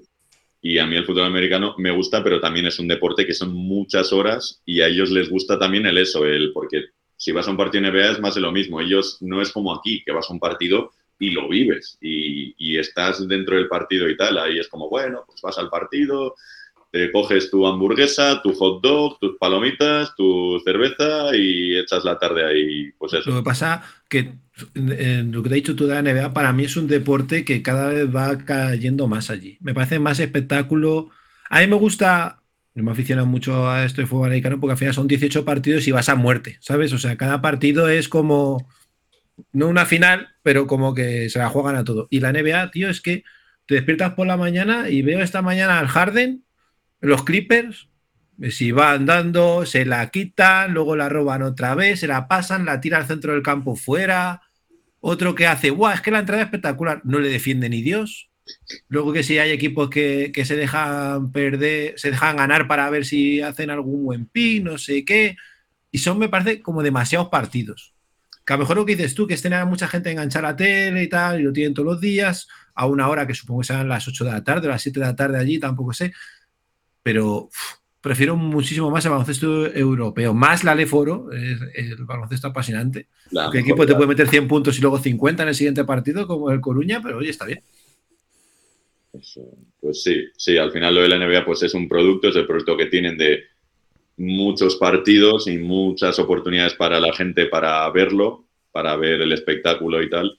Luego ya sí que yo siempre lo digo, a mí también me gusta el básquet europeo, pero los playoffs de la NBA son el mejor baloncesto que hay en el mundo, en el sentido de que son los mejores jugadores y los mejores equipos al máximo nivel. Y los, los entrenadores también, cada partido es una jodida batalla táctica y deportiva. Entonces, los playoffs para mí es el mayor nivel de baloncesto que hay. Pero la liga regular cuesta, cuesta. Yo no veo la liga regular. Yo, yo desconecto durante la liga regular, me veo si hay alguno interesante y tal, pero, pero yo los playoffs es lo que sí que me veo todos los partidos. Ahora que has dicho lo de los playoffs, los, los mejores jugadores, los mejores equipos, eh, no sé si, si te acuerdas de unas declaraciones que hubo de un atleta de atletismo, valga la redundancia, de Estados Unidos, que estaban haciendo los mundiales a la vez que el mundial de baloncesto, y, él, y le preguntaron, ¿no? Que si, que si pensaba que el campeonato del mundo era para ser los campeonatos del mundo o que el campeón de la NBA era el campeón del mundo. Eh, no sé si Ah, sabes de lo que estoy hablando. Sí. Sí, sí. Entonces, No, ¿tú, pero- tú de eso qué opinas? Tú como europeo y exógeno, pero que también han mamado el, el deporte americano, porque claro, o sea, a mí la, a mí la NBA no, no me gusta, ni los playoffs, ni las finales, ni liga regular, por supuesto, tampoco. A mí el campeonato que más me apasiona es el Mundial. Además, joder, lo gana Alemania que nadie se lo esperaba. Entonces, tú, respecto a esas declaraciones, ¿qué opinarías? A ver, a mí me parece que, o sea, es. Sí, vale, no, el campeón de la NBA no es el campeón del mundo, lógicamente, pero la NBA es la mejor liga del mundo. Es, es un hecho, digamos, que la NBA es la mejor liga del mundo en el sentido de que los mejores del mundo están ahí. No todos son americanos, evidentemente, ahora mismo, pues eso, con Jokic, Embiid, Doncic, tal, el nivel de jugadores extranjeros está más alto que nunca, pero es lo de, es un poco lo de siempre de las Olimpiadas y tal, o sea, a ti te llevan al Dream Team que pueda llevar y es el mejor equipo del mundo. Luego pueden ganar o pueden perder. Pues la NBA al final son los mejores jugadores del mundo. No están todos, no están todos porque hay algunos por Euroliga y tal, pero sí que es el, me- el mejor conjunto de jugadores del mundo. Eh, los entrenadores también son de un altísimo nivel, entonces no son los campeones del mundo, pero son los campeones de la mejor liga del mundo. Ahí ya son tecnicismos, ¿sabes? Lo entreno yo. Europa contra, contra el mejor equipo de Estados Unidos, lo entreno yo y lo gano. Mira, Jorge Bilbao y 10 más. Te voy a decir 10 más. Mira, Facundo Campazo. Tavares, Kevin Panther. A- al ruso ese que te gustaba a ti, ¿cómo se llama? Eh, Bezenko. No, no, a- había un ruso tuyo. Yo es que siempre he dicho que la Euroliga siempre la ganaba con. Ay, con, con Albert Oliver Sí, y con. Ay, ¿cómo se llamaba el, ¿Cómo se llamaba? el CSK? No me acuerdo ahora del jugador, joder, se me ha ido ahora mismo. Ya volverá. pues te lo dijimos ahí al principio. eso. Nikita Kurbanov. Ese. mítico. Oye, Jorge, para ir terminando, eh, ¿habláis de política en el vestuario? Sí, Tío. sí, comentamos, comentamos y, y sobre todo, o sea, yo estoy agradecido en general a, a la política de este país porque, a este país, pero a la- al apartado político, porque es una fuente de memes inagotable. O sea, cada vez, cada vez que hay algo, te dan contenido para, o sea, seas de una ideología o de otra, van a salir cosas de las que te vas a poder reír. Si eres un poco lógico, consciente. Sí, pero. Tomás Bellas ha llegado tarde a los entrenamientos por la mañana. Ha venido con. con- ¿Lleva alguna pulsera de España con un agujero en el centro sin querer? ¿No? Le ha quitado el escudo. Creo que no lo hace salir. Pero también es divertido, o sea, al final dentro del mismo equipo, tener a unos que van de un palo, a otros que van de otro palo, siempre es divertido comentar las jugadas y sobre todo de cómo las ve cada uno. Pero a mí lo que me gusta, ya te digo, es el...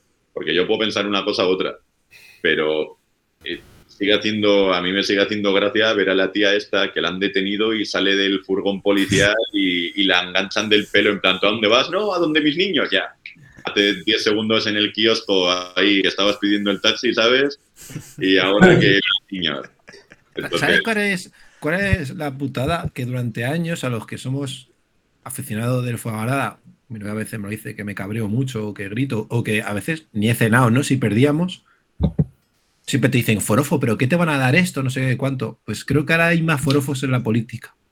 Creo que ahora eso que se ha trasladado se ha ido más al otro lado. Tú, tú antes has dicho, no, Messi Cristiano tal, es como la eterna, el eterno debate y que gente se mata por ello, ¿sabes? Se hacen tatuajes y le defienden a lo posible. O sea, si se han defendido a jugadores que han, bueno, que no han pagado lo que tenían que pagar y que han delinquido como aquel, entonces, y se les ha aplaudido yendo a los juzgados, pues imagínate ahora, ¿no? Con, con lo otro. O sea, Sí. ahora ya es todo el forofismo, forofismo padre. Así que ganar al puto estudiante, ¿vale? Ganar al puto estudiantes. Por favor. al esto de Pedro Sánchez. Si fuera el estudio de Perro Sánchez, no ganaríamos, porque siempre gana. Porque más vale Perro Sánchez por perro que por Sánchez. Eso siempre. De todas maneras, el estudiante es el equipo mimado de la Comunidad de Madrid. Políticamente. Y si solo fuera de la comunidad. No, ya son ayuntamientos, pero políticamente la Comunidad de Madrid. O sea que hay un algo ahí siempre en nuestros enfrentamientos, ¿sabes? Un cierto no sé qué, qué sé yo. Sí, sí, sí, sí, sí. sí. Yo voy a decir una cosa, eh, ahora si acaso lo comentamos en la tertulia y tal, pero bueno, hay que decirle, si le llega a los oídos de, de alguien, del estudiantes, que la broma de que somos un pueblo, no sé qué, está muy bien, nos reímos todos, pero que la Renfe llega, ¿eh? Te quiero decir, te ponen entradas a 12 pavos y la Renfe llega. Te pillas la Renfe en Méndez Álvaro, pasas ahí un poco de niebla oscura, de tinieblas, y, la Renfe llega. O sea que ne- esto seguramente lo escuchen ya después del partido. Pero bueno, que, que nada, que gente. Antes con las entradas a 20 pavos lo voy a entender, pero ahora, hombre, en fin.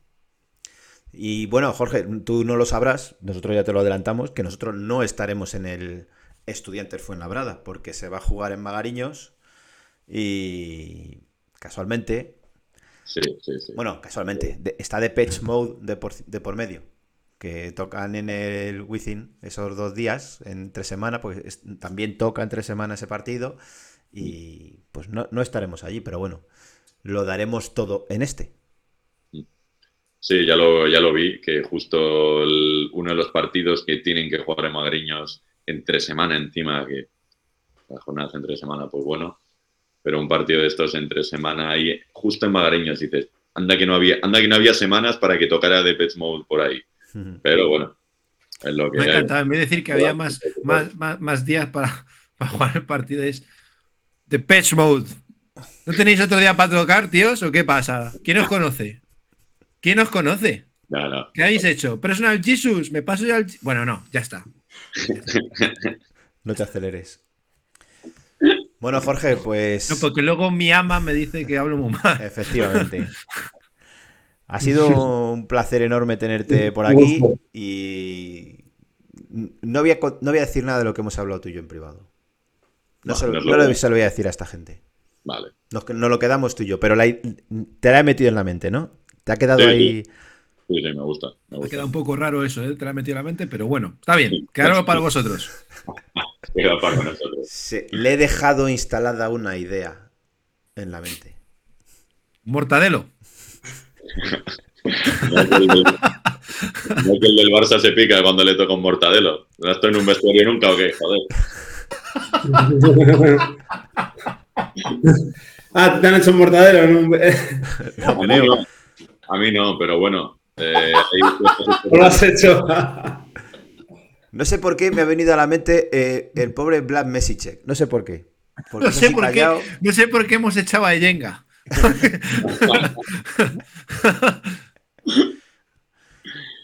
No, pero que- Cadizai es alto. Es alto, se ha recuperado. Ojo ahí, ¿eh? Ahí lo dejo. Mateo haciendo así. Sí, ¿Dónde? Pobrecillo. Bueno, Jorge, que de todas maneras nos vemos pronto. Tienes una fiesta pendiente. Sí, sí, mañana, mañana nos vemos. Sí. Así que nada, nos conocemos en persona y ya verás que somos más altos de lo que parecemos. Seguimos la tertulia ahí, joder. Sí, eso. como Por supuesto. Tomando algo y estando, estando todos a- tomando algo es como de verdad se hablan bien las cosas. Efectivamente. Pues nada, Jorge, un abrazo muy grande y gracias por compartir este rato con nosotros. Nada, chicos, gracias a vosotros por tenerme aquí. Un abrazo grande para todos y nos vemos pronto.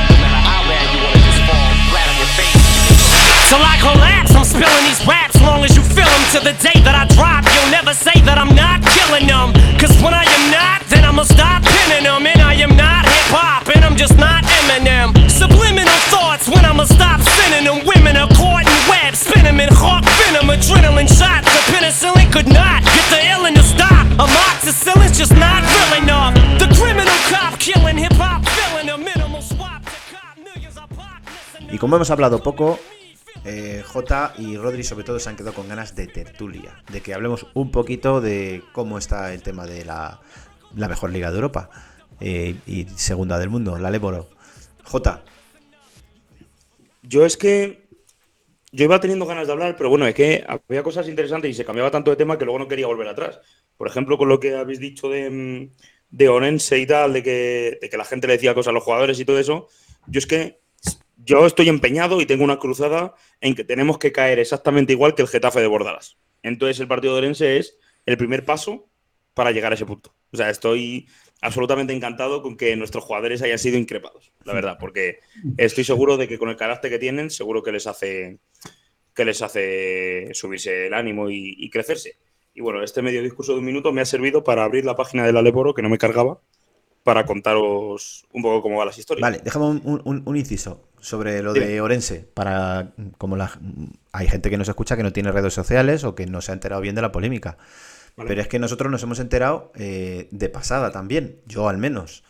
Eh, ya después del partido ha sido cuando he visto tweets previos, ¿no? Gente escribiendo en Twitter o X, como se llame ahora, eh, calentando el partido contra Fuenlabrada como que ahí había que, tenía que haber un ambiente infernal eh, durante toda, toda, toda la semana. Nosotros ni nos, hemos, eh, ni nos dimos cuenta de eso. Y obviamente los jugadores del Fuenlabrada eh, tampoco. Sí, pero también porque no le dimos importancia, yo creo. O sea, o sea, no sé qué para nosotros el pique con Orense, pues te quiero decir, en su momento sí un poquito de, de pique y tal, pero con el paso de los años parece que quien quedó más, más resentido o que tenía el pique más latente, pues son ellos, ¿no? O sea, y se vio.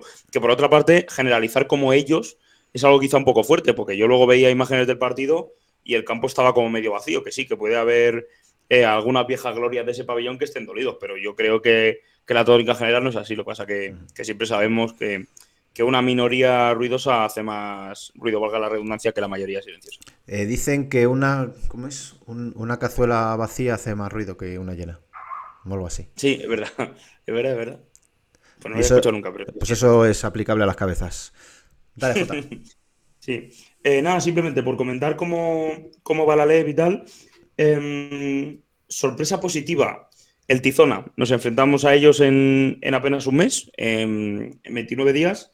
Eh, yo dije a principio de temporada que le veía metiéndose en playoff. Tiene de entrenador a, Diego Campo. Ya le tenía el año pasado en Les Plata. Arrasaron en Les Plata el año pasado. Em, subieron en playoff, pero porque hay que jugarlos. Pero vamos, que a lo mejor hicieron un récord de, de 32-2 o algo así, ganando de 30 la mayoría de los partidos. Y yo este año estaba convencido que se metían en playoff. Y de momento, eh, después del grupito ese de, de líderes en cabeza con cinco victorias y, y una derrota, están ellos. Después, ahí arriba. Eh, yo creo que nadie en los pronósticos generales se hubiera, se hubiera aventurado a pensar que iban a estar ahí arriba. Eh, entonces, nada, pues chapó para ellos. Diego Campo, por cierto, seleccionador de, de República Checa. Una cosa que probablemente a nadie le importa, pero es algo bastante reseñable que comentar para ahora cuando vengan las ventanas, que no va a poder trabajar con, con su equipo. Em, luego, siguiendo con la clasificación, pues están arriba el... Me vais a perdonar. Venga. Bebe. Están arriba Jota. el San Pablo Burgos. ¿Qué? Perdona. Bebe, bebe. Vale, vale. J, bebe. Y ahora Ya. procede. Eh, están ahí arriba el San Pablo Burgos, el Coruña, Estudiantes y, y Guipúzcoa. Nos hemos enfrentado contra dos de, de esos cuatro y este fin de semana cae el tercero. Eh, y el Coruña dentro de poquito también. El Guipúzcoa a mí me sorprendió eh, muy gratamente la reacción que tuvo contra nosotros en la segunda parte. Yo creo que es un equipo que, que, que va a dar calor esta temporada, también por demérito nuestro quizás, pero bueno, es que esta liga es competitiva y cuando mira las cosas con perspectiva, pues, pues bueno, es que el Castellón, por ejemplo, que nos ganó a nosotros, que que ¿cómo nos va a ganar el Castellón? Pues es que también están en puestos de, de playoff ahora mismo, aunque bueno, acaba de empezar la, la temporada y es pronto.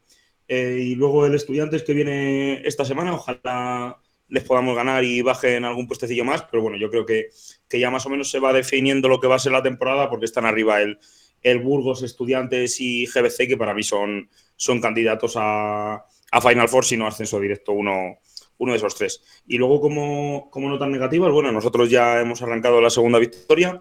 Eh, también tiene dos victorias el Lleida, que yo creía que iba a estar en, en playoff. Eh, de, de nuestro Javi Vega. Yo creía que iba, que iba a estar más arriba, la verdad, pero bueno, como digo, acaba de empezar. Y también sigue en descenso el, el Real Betis, que ha, que ha destituido a su entrenador estos días.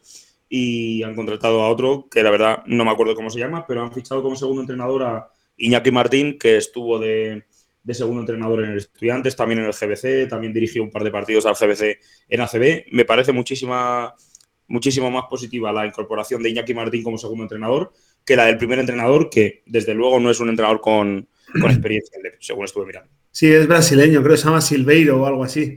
Sí, y algo echaron así, al que tenían, que era Javi Carrasco, que era un entrenador del club, que llevaba ahí toda la vida, de segundo, de asistente. Y bueno, porque el Betis ha empezado fatal, creo que solo tiene una victoria. Sí, una victoria. Es colista. Sí, empatado con el Medilla. Sí, pues a mí, bajo mi punto de vista, el Betis de momento gran decepción. como no sé si lo comenté aquí o, o fuera de micro cuando íbamos a grabar un día, o en alguno de esos programas que no hemos acabado emitiendo, pero bueno, el presidente dijo que iba mm, a fichar a, a tres jugadores porque no podía, o sea, no se podía permitir, justo cuando perdieron contra el clavijo. Y, y bueno, de momento han fichado algún jugador, pero ninguno con, con experiencia contrastada en LEV ni nada de eso, así que si, si quieren sacarlo de ahí abajo va a tener que ser a, a base de talento y no tanto por, por experiencia en la liga. Yo Así tengo una que- pregunta Dime. para los tres. Y yo para Vale. vosotros.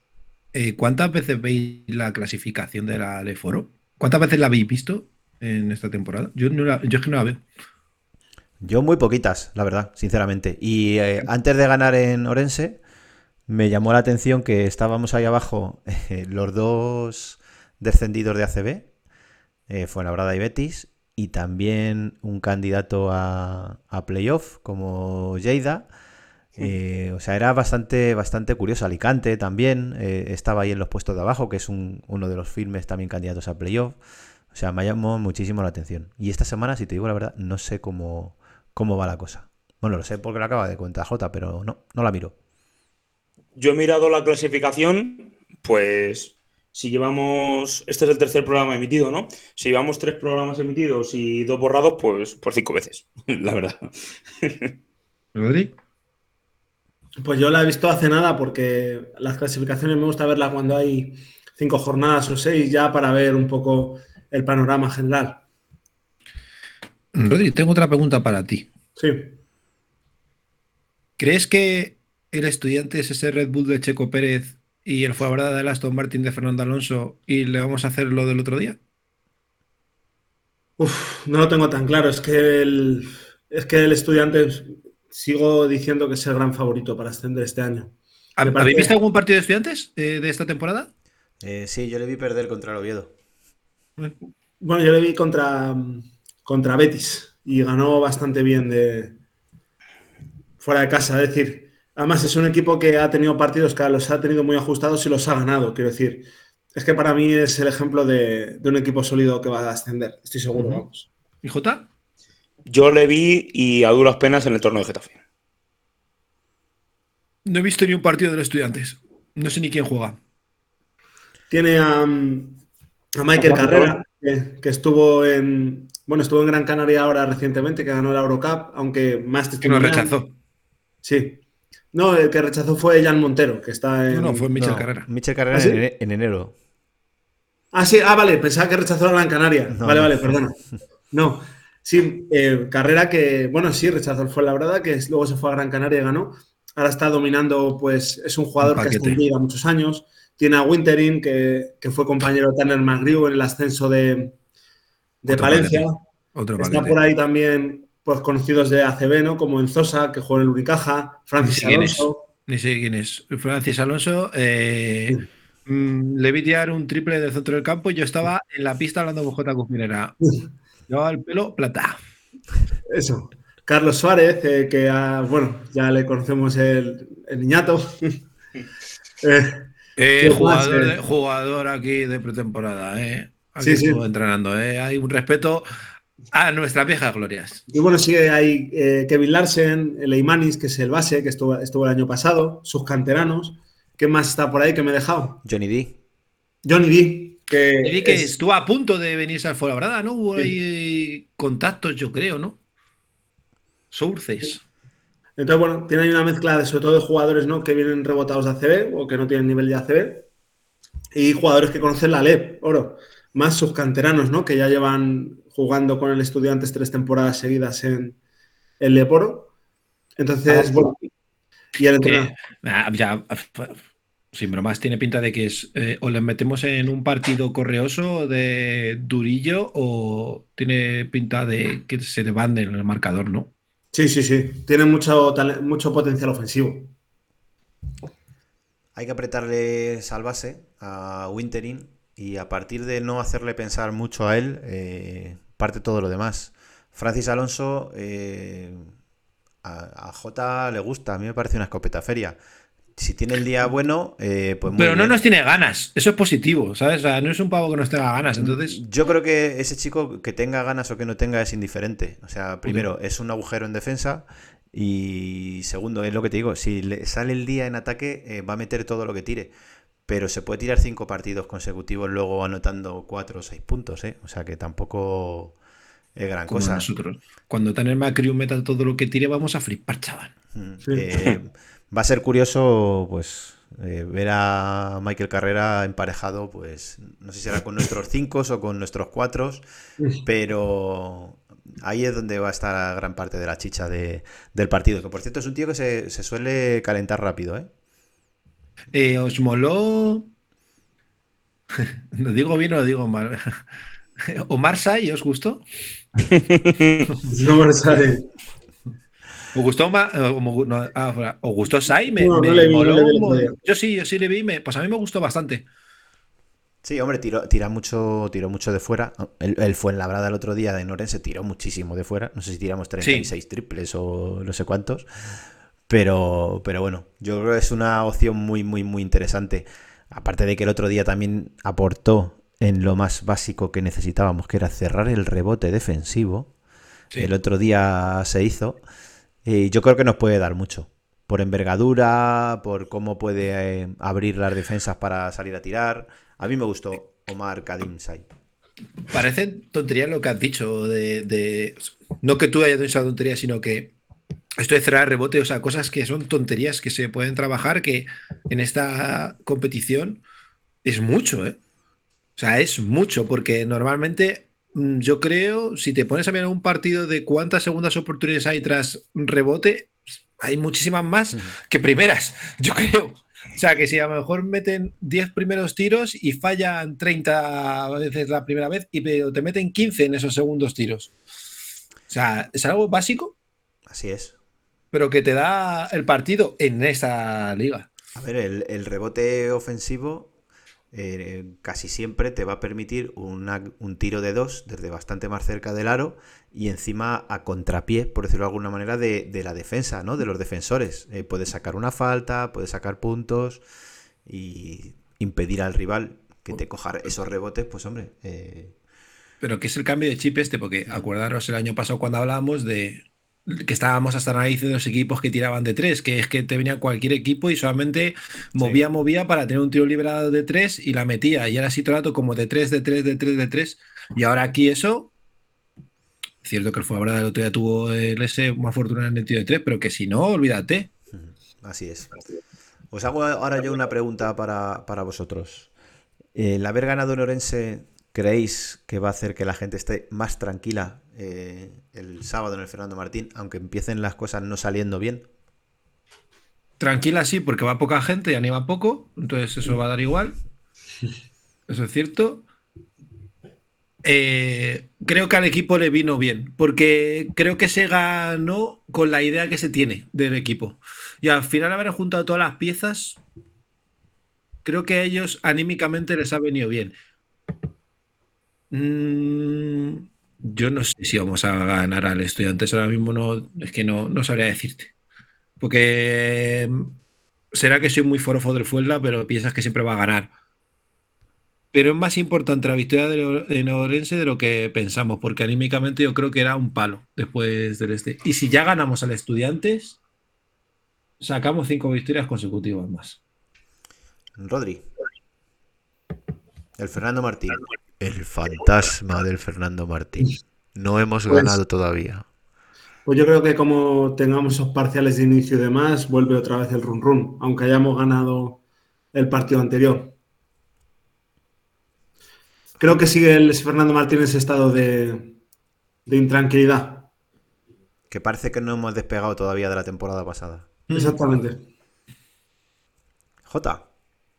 Si con la gente te refieres a, a la afición de Fernando Martín, En general. creo que la victoria eh, no, ha, no ha hecho que crezca, evidentemente, eh, el estado de intranquilidad, que ya es bastante, eh, pero, o sea, al final el ganar el casa para el estado, para el estado anímico hace mucho.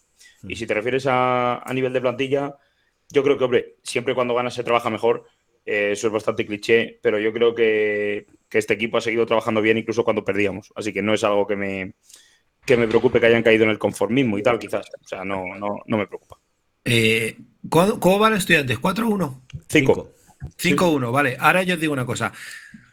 Si fuera al revés y el Estudiantes estuviera como nosotros y todavía no ha ganado fuera de casa y nosotros hemos ganado todos nuestros partidos en casa, diríais, nos ganan este sábado, ¿verdad? Sí. ¿Por qué nosotros no podemos pensar? Ellos pensarán, como dice Iván, no hemos ganado todavía en casa. Y van a- ellos estaban pensando, estos cabrones nos van a ganar el, el partido en casa. Es que Eh, yo estoy absolutamente convencido que no solo vamos a ganar, sino que en los primeros tres minutos también vamos a ganar, que eso es lo más difícil. Y yo estoy convencido de que los aficionados que siguen a estudiantes de hace muchos años eh, están pensando que el sábado van a perder. Sí. Porque esto fue en la brada. Esa es la historia. Así es. Bueno, eh, yo Que creo tú has dicho, Iván, Sí. espera, ya, ya sé que ibas a despedir, Sí, pero tú has dicho despedir, que creo que el fantasma de Fernando Martín, pero es que a lo mejor el fantasma de Fernando Martín es bastante más grande para la gente del estudiante que para nosotros. Sí, sí, no. Estábamos antes tratando de hacer memoria y no lo he mirado. Yo creo recordar que fue en el año 2009, la última vez, o 2008, la última vez que ganó el Estudiantes aquí. Creo 2008. Y han sido, pues eso, hasta el año en el que no estábamos en la grada, en el que no había nadie, cuando volvieron a ganar. O sea, han sido más de 10 años, yo creo, ¿eh? Y bueno, ese año es el encima el- en el que desciende Estudiantes. Cuando- sobre todo cuando nosotros le- les, les ganamos en, en su pabellón con aquella entrada de JJ JJ. ante la desesperación de J. Cuspinera, viendo cómo se la jugaba él y no Abram- Abramovich, por ejemplo. Pero sí, yo creo que Estudiantes tiene miedo, un poquito de miedo a este partido, a ese fantasma del Fernando Martín. Lo bueno es que el fantasma de Fernando Martín, como tú dices, está al 50%. Tiene que apuntar a uno u otro, ¿no? Y, y lo nuevo siempre mola más, ¿no? Lo que viene de fuera. Efectivamente. Veremos. A ver, ojalá. Y encima mi cumpleaños, por favor, que gane el Fuela, que me dé un buen regalo, hombre. Efectivamente. Pásate a ver el partido. Sí. Y con esto podemos ir dando por finalizado este episodio, ¿verdad? Sí. sí. Esperemos que se suba. Vale, pues eh, Rodri, por favor, despide tú el programa. Pues em, después de haberos escuchado y demás, estaba justo ahora mirando la, la jugada de, de J.J. Marea, aquella, porque necesitaba desbloquear ese recuerdo. Y va motivado ahora. Y bueno, estoy convencido que, que vamos a ganar ya nuestra primera victoria esta temporada y ya ir dejando atrás todos los fantasmas de, de la temporada pasada, al menos en lo, en lo deportivo. ¡Qué flojo! Pensé que iba a decir. Porque podrán romper España, pero Mm. jamás podrán no, romper no. el Fernando Martín ni la racha contra el Estudiantes. Eso es Rojos. eso se mantiene. Rojos, progres. Hasta la próxima semana.